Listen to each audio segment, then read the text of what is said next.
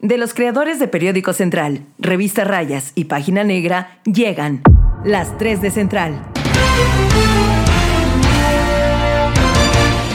El juez determinó vincular a proceso a los ocho exfuncionarios del gobierno capitalino. Se enfrentaron habitantes de Montemorelos con policías de Nuevo León para evitar que extraigan agua del río. En el Estado de México, el gobernador Alfredo del Mazo informó que la entidad cambia al color naranja un resumen que no es resumen. Bueno, sí es un resumen de noticias, pero no es un resumen. Eh, eh, bueno, son las 3 de Central. Fantasías animadas del gobierno de Puebla. En esta semana hubo de todo y hay mucho chismecito. Acá en la central les vamos a platicar qué ocurrió. También hubo dos intentos de feminicidio, horribles casos, eh, pues en Tehuacán y Teciutlán. Vamos a hablar más de ellos a fondo. Genaro García Luna y su largo brazo que también alcanzó a Puebla. Y la Legarreta y Eric Rubín se nos divorcian porque el amor acaba, dijera José José. Esto más acá en la central, entonces no se despegue, vamos para adelante. El periodismo irreverente hecho podcast. Mi hermosa tía Mundi, ¿cómo estás? Mis angelitos de lo peor, mis angelitos del mal, ¿cómo están? Saludos a todos, a la cámara 1, a la cámara 2, a la cámara 3, a la 4, abajo. Saludos a todos, mis angelitos de lo peor. Pensé que iba a bailar como un este, la, como, la, medusa de Bob Esponja. no, yo decía algo así como la aventurera. así de caballo, caballo viejo. Así, como de aventurera. Ay, que paz descanse mi mi González, tan guapa. Tan guapa ella. En paz descanse también, tía Mundi. El Genaro García Luna, porque de Estados Unidos nunca regresará el cabrón. Bueno, a ver, ¿quién sabe? ¿Qué tal si me lo extraditan? No, no ¿Tú crees que no? Bueno, el gobierno, bueno, como ustedes ya lo supieron esta semana, eh, pues eh, que va acabando eh, prácticamente la nota a nivel nacional, todo el mundo se la llevó y creo que un, tanto internacional. Este señor exsecretario de Seguridad Pública, la, la mano derecha de, bueno, de, Felipe, Calderón, del borrachito Calderón. Genaro García Luna, exsecretario de Seguridad Pública, muy cercano, así, hermanito, de Facundo Rosas Rosas, que fue nuestro secretario de Seguridad Pública con Rafael Moreno Valle. Amigo Jonah, ¿no estás impactado? Estoy impactado, tía Mundi. Fíjate que desde hace muchos, ah. muchos, muchos años un tema nacional, un tema federal, no me había impactado tanto, como lo de Genaro García Luna. Es más, ni siquiera la detención del Chapo, el Ovidio ah. Guzmán. Yo decía, ah, ya no mames, esto nunca va a acabar. Pero cuando ya empezó el juicio de Genaro García Luna, bueno, fue detenido el 10 de diciembre de 2019. Fue detenido en Texas. Entonces, pues ya lo detuvieron y todo. Pues yo dije, ah, pues un mexicano más a la cárcel. Pero, tremendo revuelo, Tia Mundi, porque el juicio de Genaro García Luna empieza a, a cobrar a eh, pues mucha polémica, mucha fama, es mucha controversia y madres. Y todos los nombres que salieron a colación de los distintos testigos, que hubo testigos de qué nivel, ¿no? O sea, mandos del primerísimo nivel dentro del narcomenudeo, bueno, perdón, dentro del narcotráfico, dentro de las redes de la delincuencia organizada del país, el Rey Zambada, o sea, mucha gente que realmente estaba relacionado con Genaro García Luna y que lo señalaron inmediatamente y que dieron pistas de muchos nombres de funcionarios incluso que estuvieron acá en Puebla. O sea, Así es, pero bueno, para la gente que nos está viendo y que por supuesto ya sabe, como ya les dijimos, fue el tema central del país.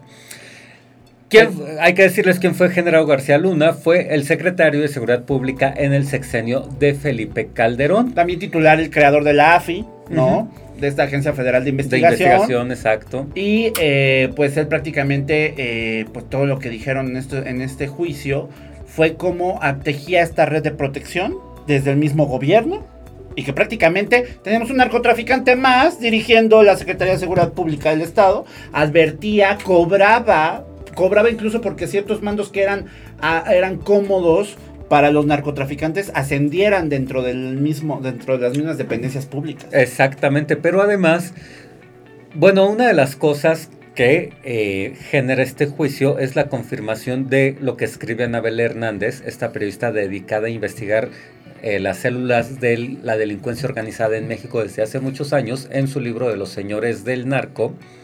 eh, no, los señores del... Sí, los señores del los narco. señores del narco. Anabel Hernández relata precisamente cómo va haciéndose esta relación de narco con la política, la narcopolítica, ¿no? Desde, imagínense, desde épocas de Caro Quintero, del padrino de Caro Quintero, o sea, desde el México de los setentas. Sí, claro. Entonces, resulta que Genaro García Luna entra a la Secretaría de Gobernación Federal por ahí de la década de los noventas a hacer prácticas profesionales. Entonces, resulta que a Genaro García Luna, en esta parte donde hacía sus prácticas profesionales, era el encargado de llevar y traer los maletines de dinero. Entonces, o sea, supo inmediatamente dónde estaba el business. ¿no? Supo dónde estaba el business.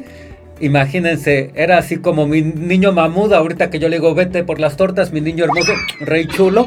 Así le decían a Genaro García Luna, pero en lugar de vete por las, tota- las tortas, vete por los maletines. de- Vete por el soborno. Vete por el soborno de, la- de los narcotraficantes.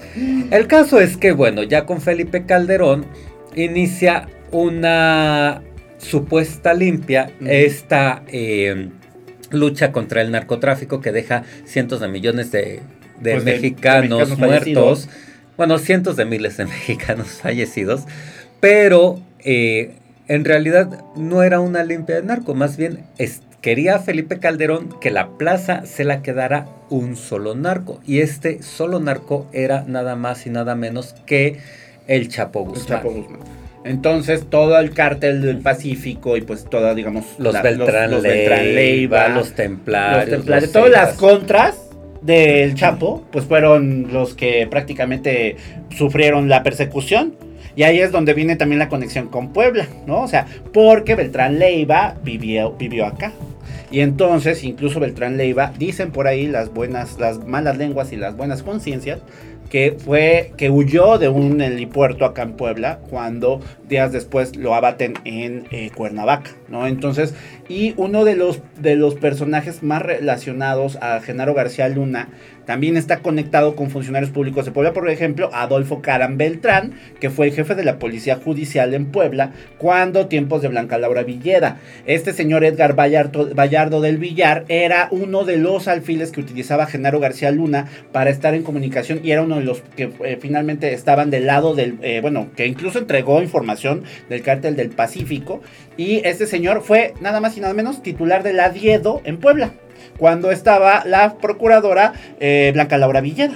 Entonces, incluso hay una anécdota. ¿Te acuerdas de que, la, de, de que la procuradora tenía una changuita que le decían la legalita? Sí, que luego la traía aquí con, o sea, como pirata, pero en lugar de traer su cotorro, Traía su changuita. changuito. Eh, o sea, era, y bueno, fue un relajo, porque en ese entonces, pues todo el mundo se moría de la risa con la changa legalita, ¿no? Algunos periodistas imberbes ahí, este, irreverentes, empezaron a decirle legalita a la fiscal, a la, a la titular de la procuraduría incluso. Pero lo que ocurrió fue que Caram y la eh, procuradora, entonces procuradora Blanca Laura Villeda, traían un pleito casado por el control. Cuando llega Mario Marina Puebla, anuncia que va a haber una mujer por fin en el gabinete. O sea, imagínense, no había una sola mujer de titular de una secretaría en, ningún lado de, Puebla. Y entonces este, a- acá prometió que iba a ser una procuradora eh, por primera vez. Pero ese espacio del procurador lo esperaba Karam. Entonces el asunto fue así como de, ah, le vamos a hacer el cuento y vamos a poner a esta señora como que es la titular, pero tú vas a ser el que va a mandar.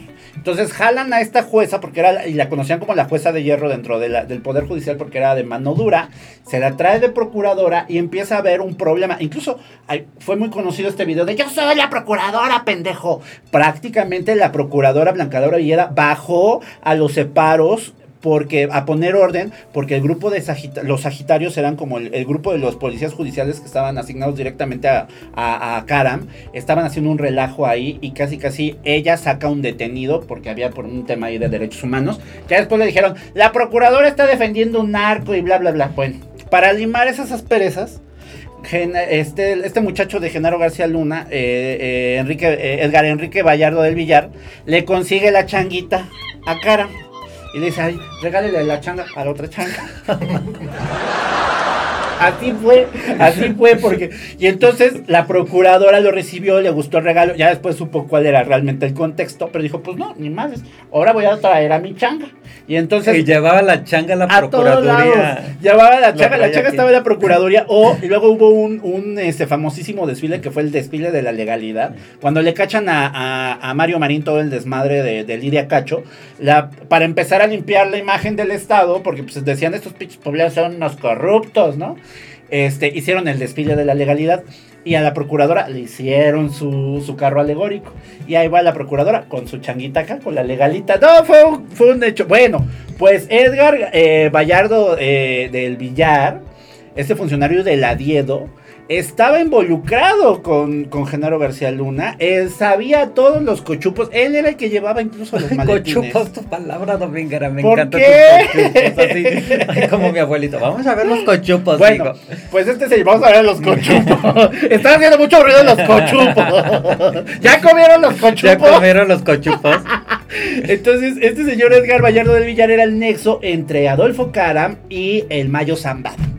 Así se las... Bueno, y el caso, amigos, es que ahora en el juicio de García Luna, que eh, llevó, se, llevó más de dos meses, si mal no lo recuerdo, y resulta que declaran... eh, bueno, lo declaran culpable, pero imagínense, los testigos o parte de los testigos y de las pruebas que ofrece eh, el gobierno de Estados Unidos en contra de General García Lunas, de García Luna, pues figura eh, el rey Zambada, el hermano del Mayo Zambada, Jesús Zambada y Edgar Villarreal el Grande, quienes declaran que en efecto le pasaban su maletín de lana a García Luna y que eran de hasta un millón de dólares por mes, imagínense, un millón de dólares por cada una de las células o de los grupos de la delincuencia organizada. Y uno que no puede llegar a fin de quincena, chingado. Y uno que no puede llevar a fin de quincena, no mames. No mames, Imagínate este cabrón.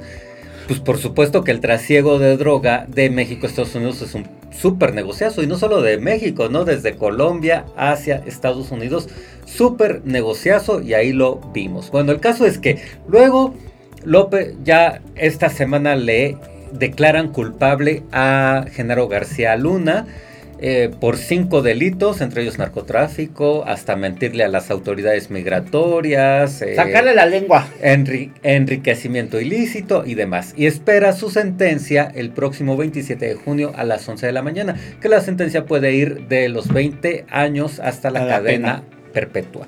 La pena máxima, bueno, en, en ese estado, en el estado de Nueva York, porque la pena máxima en otros estados como Texas es la pena de muerte. La pena de muerte. Entonces la pena máxima de en prisión sería cadena perpetua. Pero Pues por eso te digo que no va a regresar este muchacho. Vivo, va- no va a regresar. No, pues va, que se vaya acostumbrando a la, a la pijama de color naranja. A la pijama de color naranja. Sí, porque así se la va a llevar ese señor. Y pues espérate, porque ahora el debate es qué va a pasar con Felipe Calderón.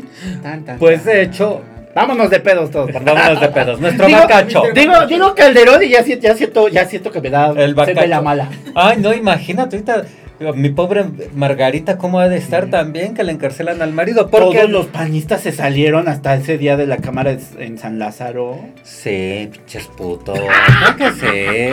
Oye, tanto que, lo tanto que lo defendían y Calderón, el mejor presidente de México y Calderón y la chingada. Y miren, y además el presidente de México, Andrés Manuel López Obrador, ya pidió a Genaro García Luna, bueno, como se lo hubiera visto a Genaro García Luna, pero bueno, el caso es que pidió Dijo. a Genaro García Luna que eh, Se declare testigo protegido, pues. para que testifique en contra de los expresidentes de México, Felipe Vicente Calderón y Vicente Fox, porque de hecho desde Vicente Fox ya estaba este pacto con el Chapo para limpiarle la plaza y que solamente hubiera un mega narco, que hubiera un mega cártel. Y pues por eso fue que se encumbró tanto en la Agencia Federal de Investigación. Que aquí otro tip, ¿quién creen que diseñó los logotipos de la Agencia Federal de Investigación y que saliera un jaguar y un no sé qué? ¿Quién? Facundo Rosas. Ay, el Facundo Rosas. Sí, Facundo Rosas que le cargaba los maletines a Genaro García Luna. Y que fue secretario de Seguridad Pública en el sexenio de Moreno Valle. Y a, y a que- quien señalan por el tema de este, pues, del huachicol. del Huachicol, o sea, El él Puebla. Mire, Mira el Facundo, este. Mira, lo veían ahí todo chalatito, todo pendejito. Y mira, Sí, mira por atrás, vamos a robarnos los ductos. vamos y a no hasta chupar. encontraron, Vamos a chupar, pero ductos.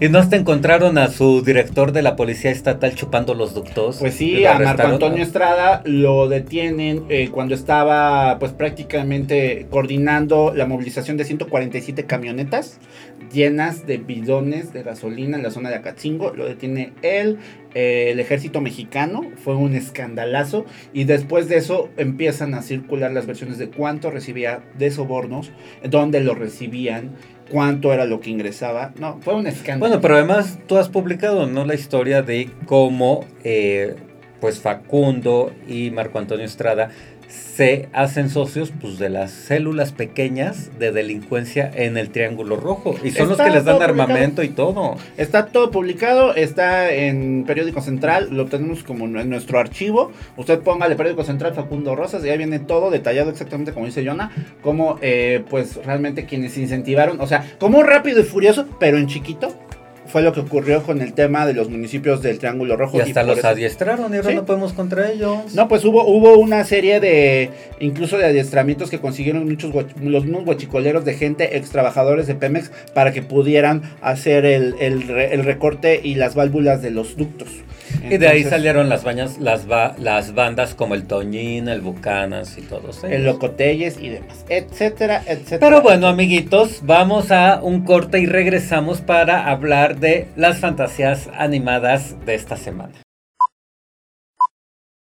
Eh, bro, el pingüinito, ¿entra más?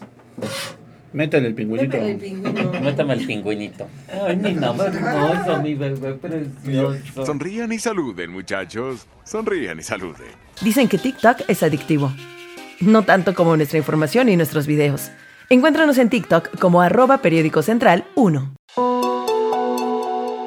Tiamundi Fantasías Animadas de ayer y hoy del gobierno del estado presenta la caída del halcón negro, la caída del oído, la caída de la persona que susurraba, La caída del sistema. la caída Se del les cayó sistema. el sistema a muchos, ¿eh? Ay, mucha gente anda de malas, pero de unas. Bájenle, malas. amigos. Solamente se fue la Vero Vélez. de verdad andan de malas. A ver, esta semana, bueno, la semana pasada se confirmó la salida de eh, Verónica Vélez del área de dirección de, bueno, de comunicación de la social. coordinación de comunicación social y agenda, digital. digital. Y pues la mandaron casi casi a una oficina ya de asuntos sin importancia. O sea, el SET. O sea, el SICOM. O sea, ayer Puebla. Noticias. Puebla Noticias. Y entonces la ya muchacha... sabe que. ¿Sabías que en Puebla Noticias pueden matar a alguien al aire y nadie se va a enterar? Sí, nadie los ve, nadie No, los... Bueno, bueno. yo sí escucho solamente un programa, El de mi amiga. el de mi adorada Gloria, Gloria Mejía. Mejía. Besazos a mi Gloria Mejía. Súper profesional mi Gloria Mejía. La y siempre me he hecho la hora nacional todos los Ah, claro. Y, la después- media hora nacional de Puebla. Y la media hora nacional de Puebla. Eso sí me gusta. Besos. Salvo por mi Gloria Mejía, pues creo que nadie más hace nada por ese canal. Y mira, sale la Vero Oye, está Vélez. Miriam Espinosa. Ay, Miriam. Espinosa, córtale. Córtale. Saludos, besados también a, a Miriam Espinosa. Bueno, sale la Vero Vélez en su mega escritorio así del PRI de los setentas, con, ya saben, de ese cedro así brilloso. Así como de, acá estamos. Muy contenta, muy feliz, triunfando como siempre. Y le ponen en su fotografía. Pero se ve que no está todo vacío. se ve que tiene mucho trabajo la Pero señora. ¿sabes qué tenía ahí? Porque ante todo, leal. La foto de Barbosa. En la esquina de arriba. Que muchos ya, ya, ya se olvidaron de Barbosa. Ya, eh, menos alturas. ella, mira, Pero al- menos al- ella. Al final ahí a pie de, a punta de cañón, ¿no? ¿Cómo dicen? Podrá hacer lo que quiera, señora, pero desleal, no. Desleal, ¿no? No. Bueno, el caso es que la Vero Vélez, ustedes saben, mis estimados amigos, se hizo bien famosa ahora en el gobierno de Miguel Barbosa, porque era como el changuito de este. changuito. No suena tan complicado. No lo es. El verdadero problema es el mono. El mono es el ojo en el cielo. Puede ver todo. Salones.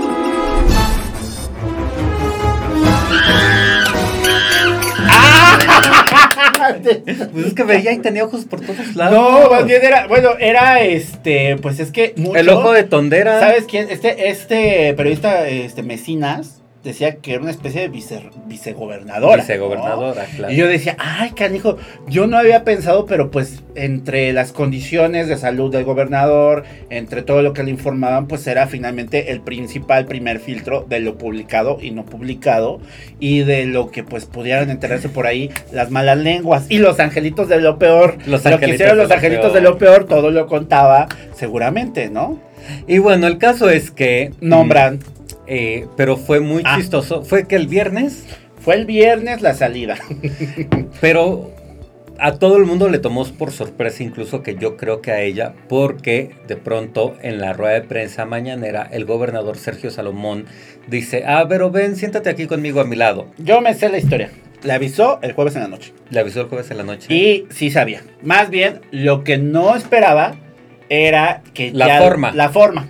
Y que la fuera a sentar y que lo fuera a hacer público. Y que lo fuera a hacer en video. Sí, porque lo pudo haber hecho a través de un comunicado o una fotita con el nuevo funcionario, pero eh, pues muchos gozamos ese momento de humillación. Pues no sé, no sé si fue, haya sido un, un- un momento de hu- humillación, pero sí fue muy evidente que el gobernador Sergio Salomón Céspedes pues ya no la traía como entre el grupo de trabajo con el que quiere continuar. Y tan fue, tan fue así que eh, pues hasta la, la despedida y todo esto se ve un poco forzada, ¿no? Se ve como el abrazo de Acatempa, ¿no? Yo por eso, yo por eso puse este hashtag el, el cuerpo no miente, ¿no? porque la foto, hashtag, porque eh, pues Sergio, el gobernador, aparece así como con cara de bueno, sí, ya, ya, ya, ya, ya. Así ya. dándole su Y, y, y, y mi Vero adorada, así como de, no me quiero ir, señor Stark. No, entonces. le cuelga del Ajá, cuello. se le cuelga del cuello así.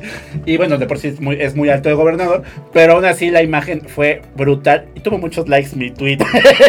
Fue muy comentado, fue muy comentado. Pero bueno, en fin, el asunto con este. Ay, ¿qué eh, pasa? ¿Qué pasa? Algo me deslumbra, niño mamón. ¿Cuándo me vas a dejar ciego? Bueno, el asunto es que ahora llega Alejandro Suárez. Ya te diste cuenta que tiene el mismo nombre que el de el comediante. Sí. bueno, creo que hasta son parientes, ¿no? ¿Será? No, no son parientes, ¿verdad? No, no creo. Bueno, este. eh, llega Alejandro Suárez. Ahora la dinámica, eh, pues, no ha cambiado. O sea, también ese es un tema. Siguen preguntando los mismos en las ruedas de prensa. Siguen apareciendo los mismos medios de comunicación que de cierto modo fueron como muy ligados al barbosismo. Pero ya está abierto, ¿no? Por ejemplo, Ajá. este jueves preguntó mi hermosa Elizabeth Cervantes, mi Sí. amistad. Ya, bueno, por ejemplo, ya entran otros reporteros, la amistad, saludos de referente MX, ¿no? Este, ¿quién más entró? Entró alguien más que también no es como, no era como usual que se escuchara su voz. Eh, entonces ya las ruedas de prensa pues ya son de otra manera. Pero yo decía por la, el día, el día en el que presentan la dinámica de todo esto, toda la estrategia de seguridad del nuevo plan Puebla. Este, y donde anuncian que va a haber un 10% de alza a los salarios de los policías. Y pues de cierto modo iba a haber algún tipo como de, pues, de, no sé cómo decirlo, como de incentivo y de mejora para el tema de seguridad. Yo dije, ah, pues van a presentar ahorita acá a Alejandro, acá anda Alejandro Suárez. Y, pero, pero estaba casi, casi, o sea, me quitaron a Vero y pusieron a Alejandro. Y, eh, y comentándole qué es lo que tenía que decir y que preguntar y cosas así. Y a quiénes pasar en los filtros de las preguntas a Pía, ¿no? Pía Pineda, dame besazos. Que qué bueno que también se queda, que se queda en el, en el área de comunicación social porque pues también es una chica muy Es muy profesional, muy buena. Una gran amiga. Y, mucho, y, bueno, muchos, muchos amigos están trabajando en comunicación social allá. Ne- neta, es un tema como que sí hay mucha atención de que no sabemos qué cambios vaya a haber. No sabemos cuál es el estilo de Alejandro. Alejandro definitivamente tiene una formación totalmente para temas de posicionamiento y de marketing y de branding personal, ¿no? O sea, como un tema más como político. O sea, a mí lo que me suena es que, que pues vamos a ver un poco menos de tienes ganas de Puebla y vamos a ver tienes más ganas del Gober, ¿no? O sea, como que van a Tienes ganas de Sergio Tienes Salomón. ganas de Sergio Salomón, ¿no? Porque realmente lo que quedan son dos años, menos de dos años de gobierno. Y pues. Tienes Sergio. ganas de Sergio. Sergio. Porque Sergio seguramente lo que va. Bueno, el gobernador, Sergio Ay, Salomón me voy a rascar el coxis, ¿eh? Me dio comezón. Perdón. Cortamos. Mundi. Lo que yo creo es que la etapa de posicionamiento que habían hecho como muy fuerte por este tema turístico, ahora se va a trasladar de cierto modo hacia la figura de Sergio Salomón Céspedes, porque pues porque definitivamente pues él va a tener futuro político, ¿no? Cosa que Barbosa había dicho que él pues ya hasta acá llegó. Pues, Bueno, Hasta acá llegó. Bueno, él había avisado que después de ser gobernador ya no tendría otro encargo Pues explícate, político. Teamunde, porque si dices hasta acá llegó, pues. No, no, no, Ah, no, no. lógico. Todo mi respeto, todo mi respeto por el difunto. Yo lo que me refiero es eso, ¿no? Que él había avisado que llegaba a gobernador y ya no quería más. No quería volver a ser senador, no quería ser diputado federal. Que bueno, la verdad, le creíamos un 70%, ¿verdad? Mira, el, el poder es una droga tan adictiva que después hubiera dicho, ahora siempre sí voy a ser Y senador. yo creo que lo que quiere realmente el gobernador Sergio Salomón es ver para dónde tiene futuro, ¿no? Si va para el Senado, si va a buscar otra cosa. O sea, porque solamente, finalmente solamente va a gobernar dos años, ¿no? Y recordemos que aparte de eso, el último año del gobernador en todos los periodos ya es como de chocolate. Ya nada más es administrar. Ya el nadie estado. lo pela, Bueno, y además ya no va a poder ser gobernador, porque pues un gobernador ya no puede volver a ser gobernador. Exacto. Entonces, eso, ese último año, prácticamente las estructuras que están, o que empieza, digamos, esa, esa caballada y esa avanzada para el siguiente, pues se empiezan a mover y entonces prácticamente, pues el, el- el gobernador queda como una figura decorativa los últimos seis meses. Oye, ¿y ¿no? por qué será que en estos últimos días ha andado bien enojado? De malas, ¿verdad, Amigo, mi ve. Sergio? Bueno, pero qué bueno. Ay. Fíjate. Por digo, tus columnas, cabrón. No es cierto. Oye, pero a ver, Ah, no. es que me dé risa, pero me Ah, da risa. ah, no, no me quiero burlar de mi amiga Violeta García de Ay, Ultra, no, la queremos besote. mucho, Viole. Pero pobre de mi Violeta le tocó el regaño. Sí, dijo, tú ya me hiciste dos veces y no te voy a contestar. Y hazle como quieras. En la, en la rueda de prensa del lunes, cuando se anuncia esta tra- estrategia pues de la, del De Plan. Puebla de seguridad, eh, pues nuestra amiga Violeta García es bien entrona y aunque pues le acaben las sesiones de preguntas y respuestas, ella pues quiere meter su pregunta, ¿no? Y entonces el gobierno dijo, no, no, no voy a contestar, no voy a contestar. Y a ti ya, pongamos- me hiciste dos veces. Y pongamos orden, si no esto se va a volver un relajo, casi casi un desmadre. Un cagadero. Entonces, Y todos, pero está bien, qué bueno, amigo. sacó el peltre, dije. Amigo gobernador, Que no saques el peltre, qué bueno que te impongas porque al final eres el gobernador y mira, todos nos tenemos que alinear. Bueno, Bueno, o no, Bueno. o no. bueno con esos regaños no mames. Amigo. no, a ver cómo Hasta está a mí hasta- es como cuando te regañaban en la primaria o en la secundaria. Cuando te regañaba la maestra Adela o el Celestino que te jalaba Ay, la el pastilla. Celes, mi Celes. Besazos a la PAE. Pero bueno, el asunto es que eh, pues es una nueva etapa de gobierno, vienen cambios en los temas de comunicación, eh, hay mucha gente que se está quejando pues porque no es lo mismo, porque a mí mi Vero ya me había mandado mi... Bueno, a nosotros nunca nos mandó agenda. Entonces, depende de cómo te va la feria. Nosotros pues la verdad es que nunca A tuvimos nosotros nos mandó columnas. A nosotros nos mandaba columnazos, ¿no? A nosotros nos quería ahí A como- nosotros nos mandaba reportajes de nuestra contra. A, nosotros nos daba este videos, ¿no? Que, que el narcoperiodista y esas cosas, ¿no? Este, nos mandaba campañas negras, nos mandaba este coscorrones ahí con los un complot. Un complot, sí. Nos mandaba esas cosas, pero bueno, esas cosas. Florecitas y eso nunca. nunca, pero, pero bueno. Pero aún así la queremos. Ahora sí, besazos hasta el digo, Besos. hasta, hasta el set, set, Hasta el set, ahí en tu gran escritorio, mi Vero, de esos del PRI de los setentas. Ahí brilloso, brilloso, Brilloso, que brilloso. necesitas 50 personas para cargarlo. Y con aceite del 1, 2, 3 para ponerse rojito. Para bueno, limpiar mucho el tiempo va a tener ahí para limpiarlo, ¿verdad? Pero bueno, ahora Porque sí. otra cosa, pues ya no va a ser. Pues sí, este, pues ver lo que, pues, lo- lo- pues poder saber Sicón, poder saber el set, escuchar la radio, pero bueno, Pues está bien, vamos al siguiente corte, amigos. Y este, a mi gobernador, qué bueno, qué bueno que esté enojado, qué bueno que se ponga así. Me dio miedo, pero fíjate, tengo un problema. Me gusta la autoridad, me gusta que me. tú extrañabas eso, eso dijiste la- el podcast pasado, que te urgía el brazo duro, bueno, El brazo de albañil chingado, negro y duro. Ahí está. el fisting, Así. de que le urgía que hubiera mano dura porque extrañabas hasta Barbosa, dijiste eso, o no. Sí, sí lo extraño. ¿Lo dijo o no lo dijo? No, mira, ya mi Ah, no, Sergio. tú no sabes porque no llegaste, cabrón. Ya mi Sergio me lo cumplió, pero bueno, vamos al siguiente temita y regresamos. Podcast hay muchos. El del verdadero periodismo irreverente está acá en la central. Síguenos en Twitter, arroba Central Puebla.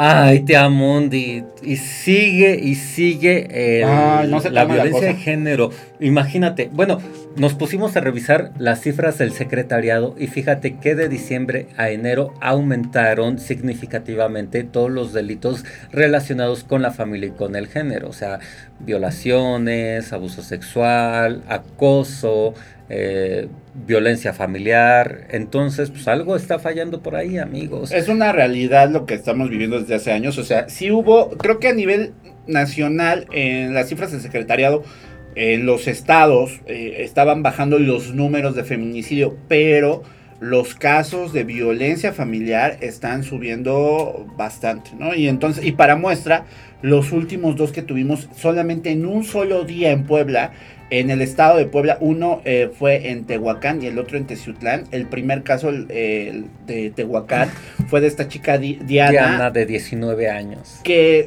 su exnovio eh, se mete a la casa, a su casa, la apuñala 20 veces, más de 20 veces. Eh, golpean también a su tío, lo dejan también muy mal herido. Y lo hace con compañía, con, con un amigo, ¿no? Los dos se meten, hacen este desmadre. eh, los detienen, los alcanzan a detener. La Fiscalía General del Estado también ya confirmó esto, lo confirmó el fiscal eh, eh, en, en rueda de prensa. Y el tío de, de, pues está también grave, eh, es un señor de 46 años de edad que se llama Cuauhtémoc. La chica de la UAP pues está eh, eh, siendo apoyada, es eh, pues prácticamente una, una alumna más a la que están cuidando a través del área también de eh, pues el área legal que tiene en específico la UAP para apoyar a sus alumnos, que con la abogada general, ¿no? Y pues están haciendo pues todas las investigaciones con relación al caso, amigo Yona. ¿Ibas a decir? No, y precisamente eso, que ya fueron detenidos el maldito novio desgraciado, perro. Mira, deberían de castrarlos. Esos, esos cabrones solamente Jonah aprenden con, con la- lo- con la, la castración. castración. ¿Qué es lo que más le duele a un cabrón así? Pues sí, Que le quitan los el pájaro, los, Los huevos. pájaros. Entonces, te No, pero eso sería ser eunuco, que le quitaran Es que lo hagan eunuco, a ver qué va a hacer el cabrón. Es como, es como en las especies animales, por ejemplo, a los perritos cuando son muy bravos y eso, cuando los castran, eh, perdón, cuando los esterilizan, les quitan lo bravo. ¿A poco sí? Porque es un tema hormonal, amundi. Ah. Pero ay, Pues está bien, para que se amansen los cabrones. pues yo creo que es más bien un tema psicológico antes que hormonal, lo de los feminicidas o potenciales feminicidas, ¿no? ¿Qué tiene que ver con las hormonas, te Pues no sé, no Ahora sé. que estudio psicología lo sé. Bueno, el ¿La caso... violencia está- tiene que ver con las hormonas? Sí, muchas veces también, o sea, son muchos factores. Ah, caray. Pero bueno, el caso, amigos, es que... eh, La universidad informó Inf- también. Y también, pues desde aquí, desde Central, desde acá en la Central, de verdad hacemos plegarias pues para que se recupere pronto Diana y para que eh, pueda salir adelante, ¿no? Porque si está en un estado muy crítico, al igual que el tío, híjole, qué horror, ¿no? Que dos güeyes, o sea, el exnovio acompañado de un amigo, se hayan metido a su Casa. domicilio y que además, eh, afortunadamente estaba ahí el tío, si no imagínense. No, la eh, matan. La matan, O sea, horrible. Y eh, ella empieza a gritar, el tío escucha, estaba cerca, La defiende. la defiende y pues también eh, se lleva Pues dos sus contra el señor, ¿no? O sea, pero bueno. Y Pinches chamacos pendejos. horas después, pues empieza a... Ay, mi nava hermoso, qué bueno que tú eres. Ven, acércate. Bello. ven, ¡Ah! acércate. Acércate. Ay, ¡Qué ay, manera ay, de cortar el Ya, hielo! listo. Es que es muy Bueno. consentido. Bueno, retomando la seriedad de los casos, eh, horas después se informa de otro caso muy similar, nada más que acá fue fueron En Teciutlán. en Teciutlán y fueron disparos de arma de fuego en contra de una una chica eh, alumna Estudiante de enfermería. de enfermería de la escuela de enfermería Nuestra Señora de Guadalupe de allá de Teciutlán, que yo no sabía, pero dicen que es muy conocida y que esta esta chica estaba al parecer creo que en una verdulería, estaba saliendo de la verdulería cuando llegan y la atacan, le disparan en, en las piernas y le disparan en el estómago. Entonces empieza a, obviamente empezó a gritar. Dicen que todavía la chava pudo sentarse en la, en la banqueta de enfrente y empezó a gritar por ayuda. Obviamente el fulano... Pero que no había ataca, nadie.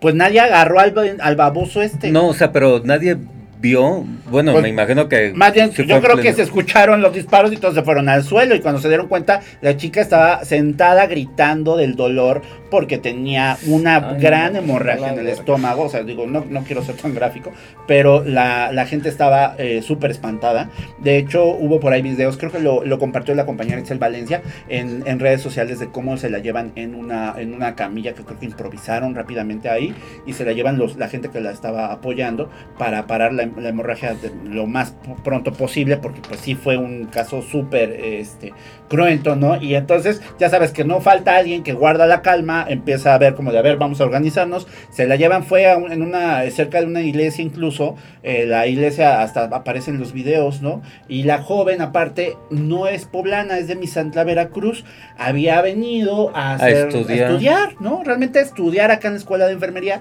y pero ya saben, no falta algún mal- maldito maniático, psicópata, que hace esto. en- ¿Por qué? Porque pueden, porque hay un tema de impunidad.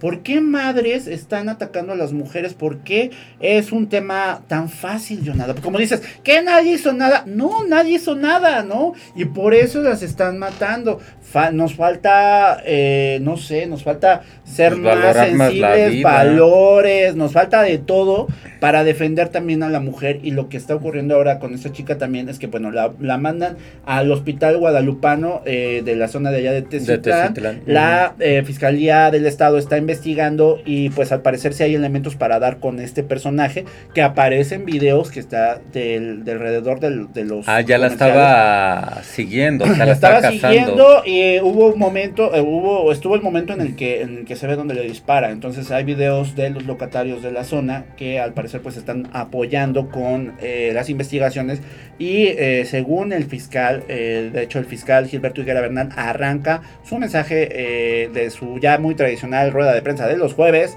eh, hablando de los dos casos, del caso de, tam- bueno, De tam- Diana y de esta chava. y de esta chica que pues también no ha trascendido como tal su, su identidad. Pero sí, prácticamente esta historia de que pues era una chica que venía de Misantla, que quería superarse. Ya Teciutlán está muy cerca, ¿no? Y eh, pues prácticamente... De Veracruz. De Veracruz, ajá. Entonces ya, ya, ya pues eh, su familia está eh, al parecer acompañándola. Y pues vamos a ver en qué acaba esto. Está grave, también sabemos que está grave. Lo... ¿Cuántos impactos de bala recibió? Tres, por lo menos. Tres. Dos en las piernas Y uno en el estómago. Y entonces, eh, pues así están, así están los hechos. No sabemos exactamente la identidad de este personaje. Sí parece, o sí tiene que ver con un tema de su expareja.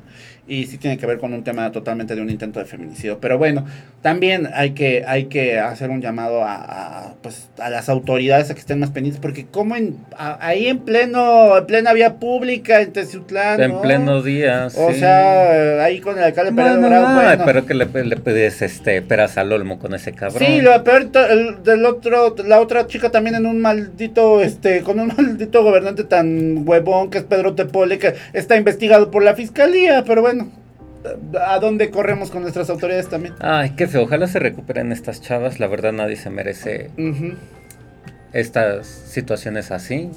Y ojalá que pronto, lo- o sea, que las autoridades hagan algo.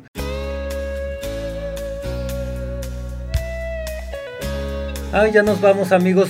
Nada más les platicamos rápido esta triste historia. Jonadab Cabrera sabe que Eric Rubín está disponible y Eric Rubín, cuídate, cuídate. Porque voy por ti. Mi Andrea Legarreta está muy triste, como no, pues después de 20 ¿Triste? años. Sí, hasta lloró en Ay. de- Pues mira, yo también lloraría con suculenta carne maciza, te amo. Pero ya Pero vimos bueno. que eso nos da la felicidad. Eso no da la felicidad y dicen por ahí que este, eh, ¿cómo, cómo, ¿cómo era eso de... ¿Cómo han pasado los años? ¿Cómo se llama esa canción? La de ¿Cómo han pasado los años? ¿Así? Bueno, que es más bien, no es amor, es costumbre. Es costumbre. Ya estoy confundiendo las canciones, pero bueno. Saludos a mi Andrea Legarreta. Sé que no nos conoces, pero nos solidarizamos. Y mira, tu hombre quedará en buenas manos. Cuídate mucho. Adiós a todos. Bye. Recuerden seguirnos en todas nuestras redes sociales como eh, arroba central puebla. Eh, ¿Cómo estás tú en Revista Twitter? Rayas, página negra. Yo estoy como Yonadi18. Como. Lady D18, sí. D Bye. 18. Arroba Bye. Mundo Velázquez. Bye.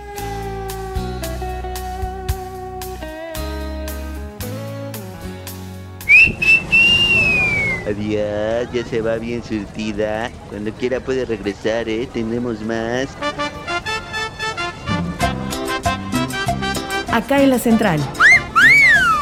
El periodismo irreverente hecho podcast. Conducido por Edmundo Velázquez y Jonadab Cabrera. Guión e investigación, redacción Periódico Central. Producción y edición, Liz Gómez.